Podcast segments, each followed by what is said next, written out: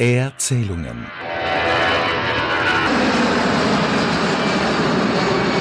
Der Luftfahrt-Podcast von Kurt Hoffmann und Michael Tschocklich. Hier sind wir also. Willkommen bei Erzählungen, unserem neuen gemeinsamen Luftfahrt-Podcast. Wer sind wir? Wer steckt hinter Erzählungen? Zum einen Kurt, Spitzname Herr Direktor. Er ist Luftfahrtexperte der ersten Stunde und in der Branche und medial international bestens vernetzt. Michael ist seit 30 Jahren Journalist, 21 Jahre davon beim ORF Radio. Die Luftfahrt ist seit Jahrzehnten sein Steckenpferd mit vielen Kontakten in der Branche im In- und im Ausland. Gemeinsam ist uns, dass wir lieber in der Luft als am Boden sind. Gemeinsam wollen wir für euch die Entwicklungen in der Luftfahrt beobachten, von der Russland-Krise über den Weg aus der Pandemie bis hin zu CO2-neutralen Fliegen und neuen Flugzeugtypen.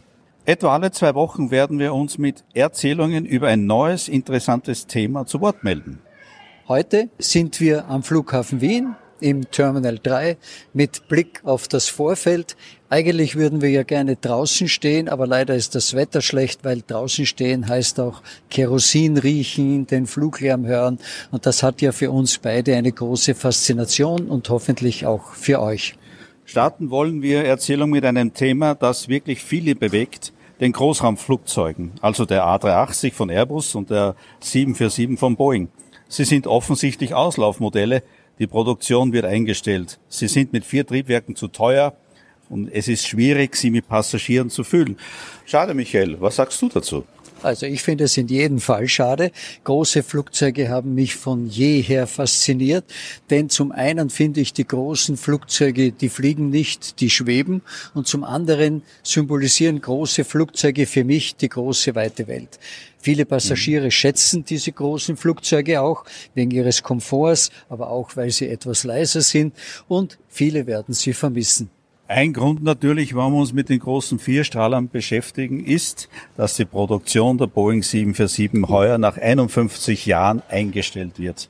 Die letzten vier Frachtjumbos der 747-8, die werden im Laufe des Jahres an Atlas Air in den USA übergeben werden. Und dann hat immer wieder gerne genannt die Königin der Lüfte, wurde aber auch der A380 gerne so genannt. Aber für mich war immer die 747 die wirkliche Königin der Lüfte, wird dann nicht mehr produziert. Und es ist schon ein einschneidendes Erlebnis, muss man sagen. Und sie wird fehlen, genauso wie die 380er fehlen wird, die ja im vergangenen Herbst das letzte Mal ausgeliefert worden ist und wo die Produktion auch bereits eingestellt worden ist. Und zehn Jahre alte A380 sind auch bereits ausgemustert worden. Grund dafür ist die Pandemie. Ja, ist eigentlich unvorstellbar. Es wurden lediglich 254 A380 gebaut. Von dem Boeing 747 nach dem heutigen Stand der Dinge waren es 1569, gut um einiges mehr. Aber die großen Vierstrahler, wie wir sie alle sehr gern haben, die werden uns fehlen. Sie sind schlicht und einfach zu teuer geworden. Zu schwer, zu teuer im Betrieb, jetzt mit hohen Treibstoffpreisen das Ganze unwirtschaftlich und natürlich, wie du erwähnt hast, die Pandemie hat viele eigenen einen Gnadenschuss gegeben. Wobei man fairerweise dazu sagen muss, die 747 ist ja Ende der 70er Jahre in Produktion gegangen und wird jetzt eingestellt. Und die A380, die wird erst seit in etwa 2008 produziert. Ja, und da kann man natürlich sagen, war die A380 überhaupt notwendig, da man sie gebaut hat. Damals, die Airbus-Leute sind davon ausgegangen, natürlich, die Drehscheiben waren am Limit ihrer Kapazitäten. Vielleicht kommt auch dieses Szenario wieder. Die sogenannten Slots waren knapp, wie in London Heathrow, in also Paris und dergleichen. Die Landegenehmigungen. Die Landegenehmigungen, danke für den Hinweis. Und äh, da hat man natürlich die Rechnung gemacht, da braucht es große Flugzeuge. Ganz kurz nur der 747. Ganz spannende Themen gab es ja mit den Jumbo-Inlandsflüge in Japan nur mit der 747. Viele Airlines wollten sie unbedingt, wenn auch nur einen Jumbo haben. Es war Prestige, auch für kleinere Fluglinien einen Jumbo zu betreiben, was bei vielen Fluglinien dann grundsätzlich finanziell ziemlich in die Hose gegangen ist. Da möchte ich einen kleinen persönlichen Einschub machen, an dem man auch sieht, dass ich schon etwas älter bin.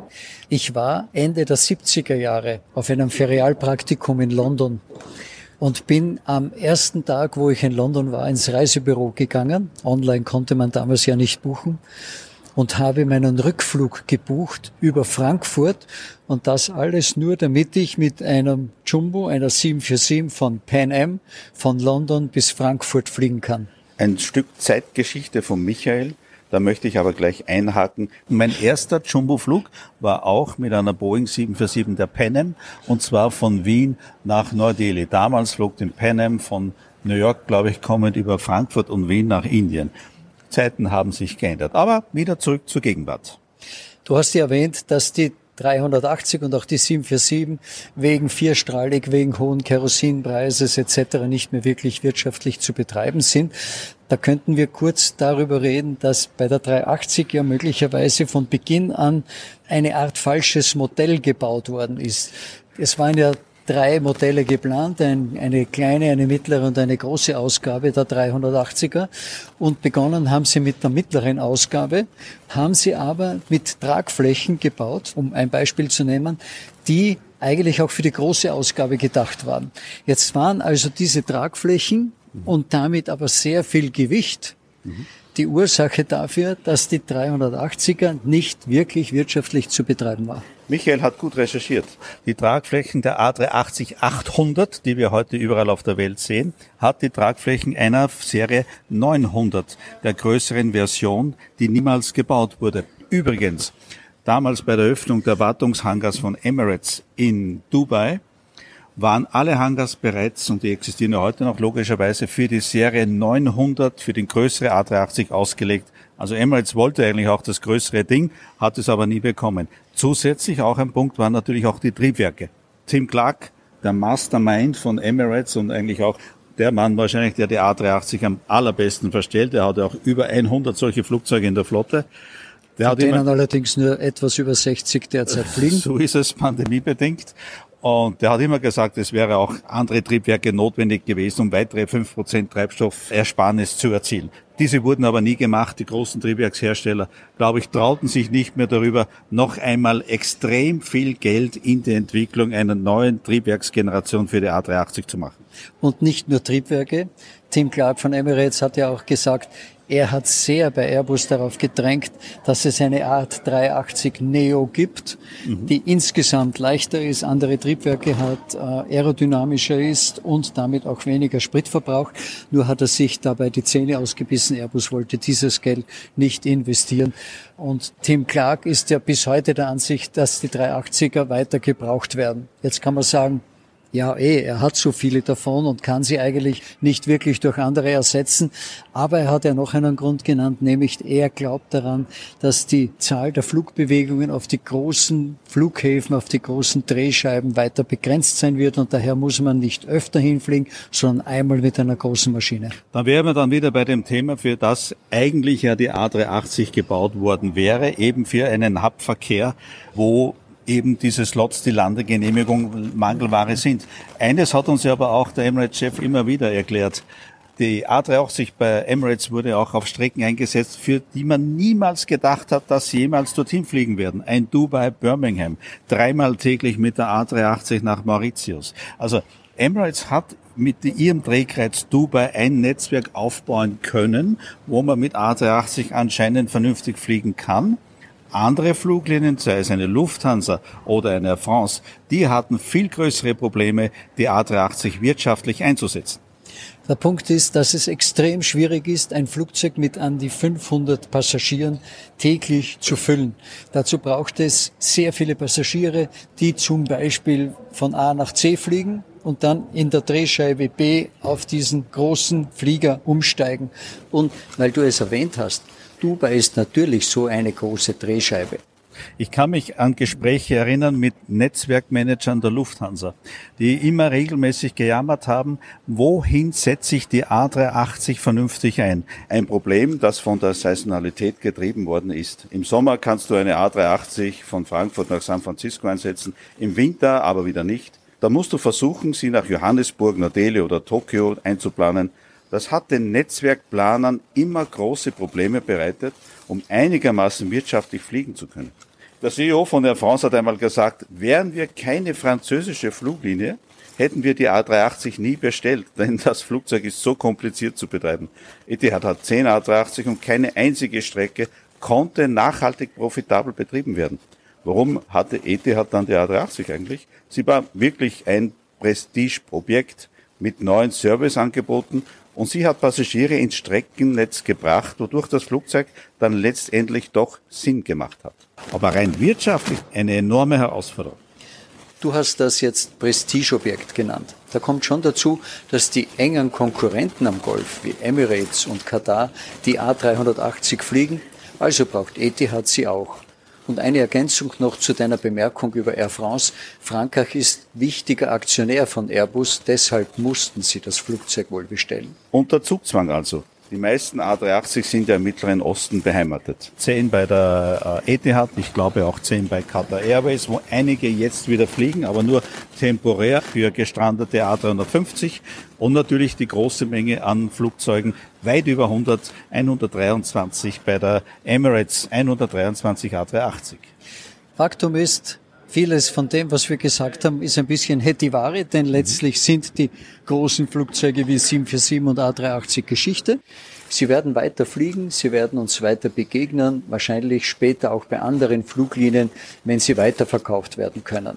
Faktum ist auch, dass viele Flughäfen, die für die A380 neue Gates gebaut haben, auf diesen Kosten sitzen bleiben. Und Faktum ist wohl auch, dass viele Zulieferer, wie auch FACC in Oberösterreich, gute Aufträge verloren haben. Genau, und FACC hat ungefähr zwei Prozent pro A380 gebaut. Das hört sich jetzt nicht viel an, ist aber trotzdem ein schöner Umsatz. Aber FACC hat sich schon darauf vorbereitet vor einigen Jahren, dass das Thema A380 bald einmal Geschichte sein wird. Übrigens gibt es ja auch Fluglinien, die sich etwas leichter getan haben, die A380 zu beschäftigen. British Airways wird auch eine jener Airlines sein, neben Singapur und Qantas und unser, unter Emirates, die die A380 weiterfliegen werden, weil es Strecken gibt, wie zum Beispiel Los Angeles, es zweimal täglich A380 mehr Sinn macht als etwa früher dreimal 747. Also es gibt schon Strecken für die A380, die Sinn machen, aber bei Gott nicht viele. Singapore Airlines konnte ihre erste A380, die sie ausgeflottet haben, nicht einmal verkaufen. Die wurde zerlegt und in Einzelteile und verkauft. Andere wieder stehen auf den großen Flugzeugparkplätzen in der Welt. Da gibt es ja eigene Unternehmen, die so etwas tun. Genau, und diese spannenden Unternehmen werden wir sicher mal besuchen und äh, genau unter den Lupe nehmen. Aber Faktum ist schon auch, das Zerlegen der A380 und die vielen Reservetriebwerke, die es jetzt gibt, wird es nicht viele Abnehmer dafür geben, weil die Zahl der A380-Betreiber ist ja ziemlich reduziert. Ein Flugzeug, Kurt, haben wir noch überhaupt nicht erwähnt, wenn es um große Flugzeuge geht. Formal sogar das längste Flugzeug ist ja die A340-600. Mhm. Da redet aber niemand von wirklicher Ausflottung und vom Ende. Warum fliegen die immer noch? Nun, da muss man hinzufügen, viele A340-600 sind Geschichte und die älteren A340-300 fliegen zum Teil noch länger, bei Lufthansa oder bei der Swiss, aber auch die 600er bei der Lufthansa. Ja, und warum machen sie das? Die 340-300 zum Beispiel ist finanzbuchhalterisch abgeschrieben bei der Lufthansa. Die Größe passt für das Aufkommen mit etwas mehr als 200 Sitzplätzen und es gibt genügend Platz für Cargo. Nur, je teurer der Treibstoff wird, umso mehr ist auch die Zukunft der bewährten A340-300 fraglich. Und äh, die A340-600, die dank der First-Class-Kabine bei Lufthansa gerade in München sein Comeback feiert, der sauft noch ein bisschen mehr Sprit und dem seine Zukunft, glaube ich, wird es dann in ein, zwei Jahren ziemlich äh, gestellt sein. Aber was kommt eigentlich als nächstes? Nach dem 340er, nach der 747, nach dem A380, die wir sicher noch viele Jahre sehen werden. Naja, was kommt, ist die Frage. Also zumindest zwei Flugzeuge können wir einmal erwähnen, oder drei Flugzeuge müssten wir sagen, können wir erwähnen. Es gibt die Boeing 787, es gibt Airbus A350 in verschiedenen Versionen. Die 787 gibt es auch in verschiedenen Versionen. Und seit Jahren angekündigt, aber immer noch nicht wirklich in Produktion, ist die sogenannte 777X von Boeing. Das ist ja dann wenn sie wirklich einmal gebaut wird, das größte Flugzeug, das es dann geben wird. Das wird das größte sein, das größte zweistrahlige Flugzeug, das jemals gebaut worden ist. Aber mit fünf Jahren Verspätung kommt die Geduld der Airlines, die das Flugzeug brauchen, wie Lufthansa oder Emirates, langsam an ihre Grenzen. Aber gut, generell ist ja die Nachfrage nach Großraumflugzeugen ja eher verhalten. Ja, fünf Jahre hat die 777X bereits Verspätung. Und ob das das Ende der Fahnenstange ist, wissen wir noch wirklich nicht genau. Dazu kommt ein weiteres Problem von Boeing, nämlich dass die 787 nach wie vor nicht ausgeliefert wird, weil sie Probleme bei der Fertigung haben und die obersten Flugzeugaufseher in den USA quasi einen Stopp verhängt haben, bis das geklärt ist. Und weil Boeing im Moment den Fokus nicht darauf hat. Die sind so beschäftigt mit der Zulassung der 73710, denn wenn diese nicht bis zum Jahresende kommt, müssen sie ein neues Cockpit planen und einbauen und das kostet wirklich viel Zeit und viel Geld. Ja, der Fokus Boeing 737 MAX 10, deren Zulassung noch nicht da ist, hat bereits Boeing-Kunden gekostet. Ein Kunde ist KLM in Holland, eigentlich ein totaler Boeing-Betreiber neben der Embraer-Flotte, aber aufgrund der späten Zertifizierung der 737 MAX 10, die ja noch immer nicht vorhanden ist, hat sich KLM für die Airbus A320 und A320 Neo-Flotte entschlossen. Also der Druck ist da auf Boeing. Aber wie du richtig sagtest, die sind so mit sich selber beschäftigt und der Laden kommt nicht wirklich in Schwung, die Produktionen in, in die Höhe zu fahren. Lass uns nur trotzdem noch kurz bei den neuen großen oder verbliebenen großen Flugzeugen bleiben. Die Zukunft der 350er, wo es ja auch, wie gesagt, zwei Modelle gibt, und die Zukunft der beiden Boeing-Maschinen. Wie wird die eigentlich von den Fluglinien eingeschätzt? Was ist das beliebtere Modell? Nun, die Boeing 777-300 EA, die ja weltweit stark vertreten ist, ist wirklich ein zuverlässiges Arbeitspferd seit vielen Jahren und kommt natürlich jetzt in die Jahre und mit dem Nachfolgemodell der 777X naja, die A350 wird sehr geschätzt. A350 ist aber auch teuer in der Beschaffung, für manche Airlines durchaus zu groß. Dadurch gehen sie eventuell auch zu einer 7878 oder zu einer Boeing 7879. Die Boeing 787-10, die längere Version, hat aber wieder nicht die Reichweite, die andere Airlines wieder möchten. Hört sich komplex an, ist es auch. Aber es gibt auch Fluglinien, die nicht so damit glücklich sind, wie zum Beispiel Qatar Airways. Hier gibt es einen ziemlichen Disput mit Airbus, mit dem Hersteller der A350. Michael, da hast du dich ja besser noch informiert in der Richtung. Es geht um die Flugsicherheit des A350 bei Qatar Airways. Interessanterweise, wo andere Fluglinien damit keine Probleme sehen. Gerade um diese Flugsicherheit geht es ja im Streit mit Airbus, weil Airbus sagt, die Flugsicherheit ist überhaupt nicht beeinträchtigt. Die Flugsicherheitsbehörden sagen das im Moment auch noch. Katar behauptet aber und die katarischen Behörden behaupten, es ist die Flugsicherheit gefährdet. Worum geht es konkret? Es geht konkret eigentlich um zwei Dinge. Das eine ist, dass das neue Material, das Composite-Material zum Teil durch abblätternden Lack freigelegt wird wenn das Kompositmaterial freiliegt, ist es Sonne und Witterung ausgesetzt. Das könnte schädlich sein. Bilder und Videos, die davon existieren, zeigen eigentlich schon relativ dramatische Ansichten.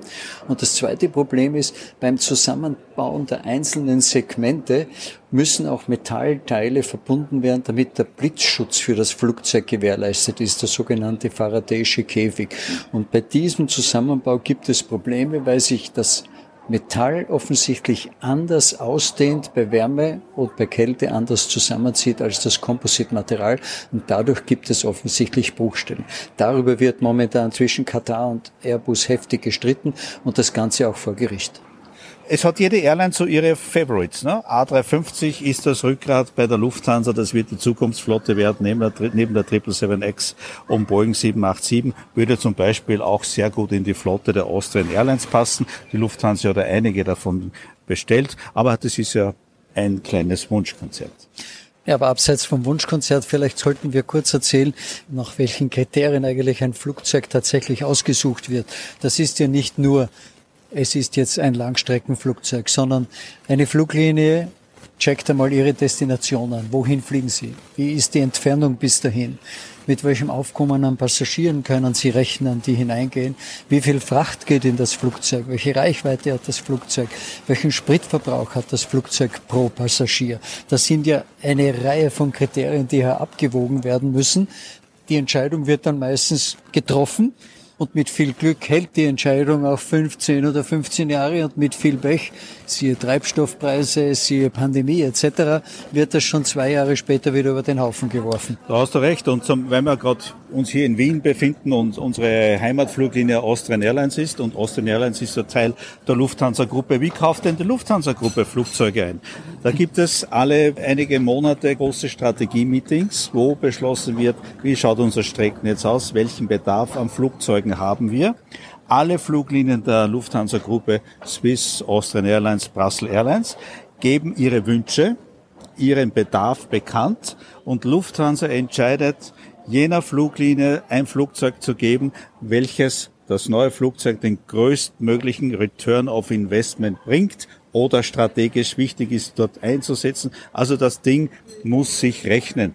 Und übrigens, die Auer muss das Flugzeug ja nicht selber kaufen. Das macht die Lufthansa für die Auer, für die Austrian Airlines. Aber die Austrian Airlines muss in der Lage sein, diese Kosten, die Leasingkosten der Lufthansa-Gruppe, die sie an die Lufthansa-Mutter zahlen muss, zu investieren. Das muss sie schaffen, aber anscheinend sind wir noch nicht so weit.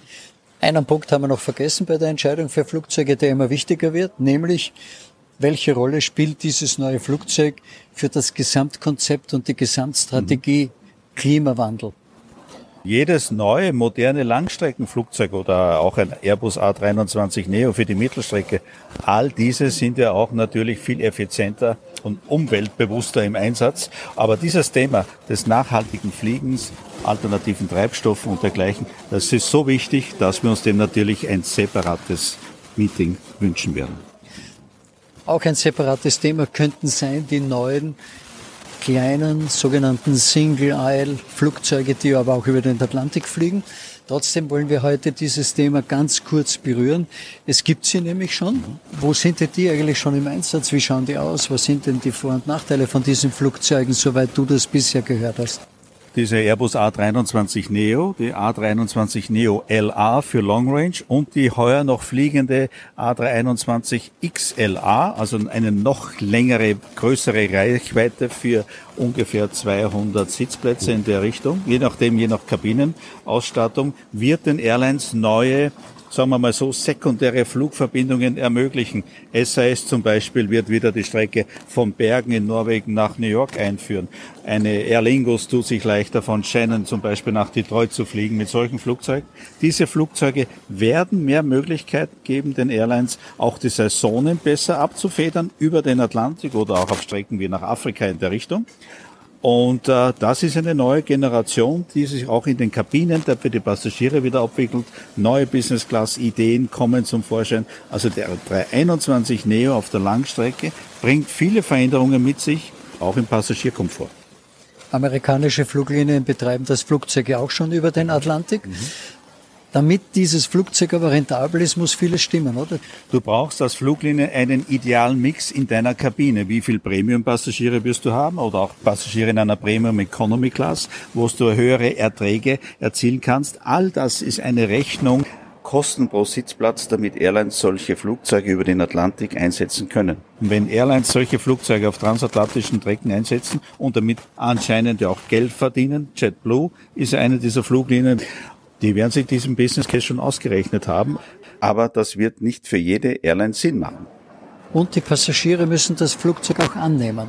Ja, da hat aber Airbus zum Beispiel mit äh, neuen Kabinenideen oder Flugzeugsitzhersteller wie Recaro neue Sitze und äh, Kabineninterieurs entworfen, so dass ein gutes Raumgefühl aufkommt. Und das Thema zweistrahlig über lange Strecken übers Wasser, über den Transatlantik ist übrigens ein Thema, das es schon bald 30 Jahre oder vielleicht schon länger gibt und hat bis dato eigentlich immer perfekt funktioniert. Ich glaube, die Leute werden gern mit einem A321 Neo fliegen, weil sie auch diverse große Hubs umgehen können und schneller, wie zum Beispiel eben von Göteborg nach New York kommen können, ohne umzusteigen. Das, was du erwähnt hast, ist die Zulassung dieser Flugzeuge, die voraussetzt, dass das Flugzeug imstande ist, mindestens die Hälfte der Strecke, die das Flugzeug über Wasser fliegt, auch mit nur einem Triebwerk fliegen zu können. Genau. Das System hat sich bis dato eigentlich bestens bewährt. Wenn wir jetzt Resümee ziehen, könnten wir eigentlich sagen, für die Passagiere ist es ewig schade, dass es die großen Flugzeuge wie 747 und A380 nicht mehr gibt. Aber die Wirtschaftlichkeit und der Kostendruck hat die Fluglinien gezwungen, auch in Erfahrung mit der ganzen Pandemie, diese Flugzeuge zu einem guten Teil auszumustern und einfach nicht mehr zu bestellen. Die 747 hat in den 70er Jahren den Flugverkehr revolutioniert. Das Fliegen ist günstiger geworden, weil mehr Passagiere befördert werden konnten. Und beim A380 können wir sagen, hier wurden so viele neue, moderne Ideen kreiert in dem Flugzeugbau, von der auch heute natürlich Airbus profitiert und die Nachfolgemodelle wie im A350, was man von einem A380 einfließen kann an neuer Technologie.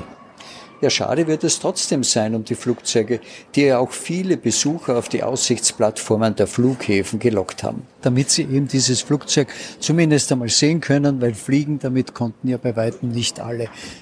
Also ich werde die Königin der Lüfte schon vermissen, aber sie wird in meiner Vitrine natürlich weiterleben. Als Modell? Als Modell, wo ich eine große Sammlung habe, aber das ist eine andere Geschichte. Wir befassen uns beim nächsten Mal mit dem Sommer 2022. Viele Leute werden reisen, viele Fluglinien haben große Hoffnung, dass das Geschäft stabil ist und gut funktioniert. Aber wird es auch so kommen? Bis zum nächsten Mal. Alles Gute und Happy Landings. Das war Erzählungen. Wenn es euch gefallen hat, dann bewertet uns bitte mit 5 Sternen. So wird Erzählungen leichter gefunden. Wenn ihr Fragen habt, Anregungen, Themenvorschläge oder auch Kritik, dann freuen wir uns über ein Mail an erzählungen at gmail.com.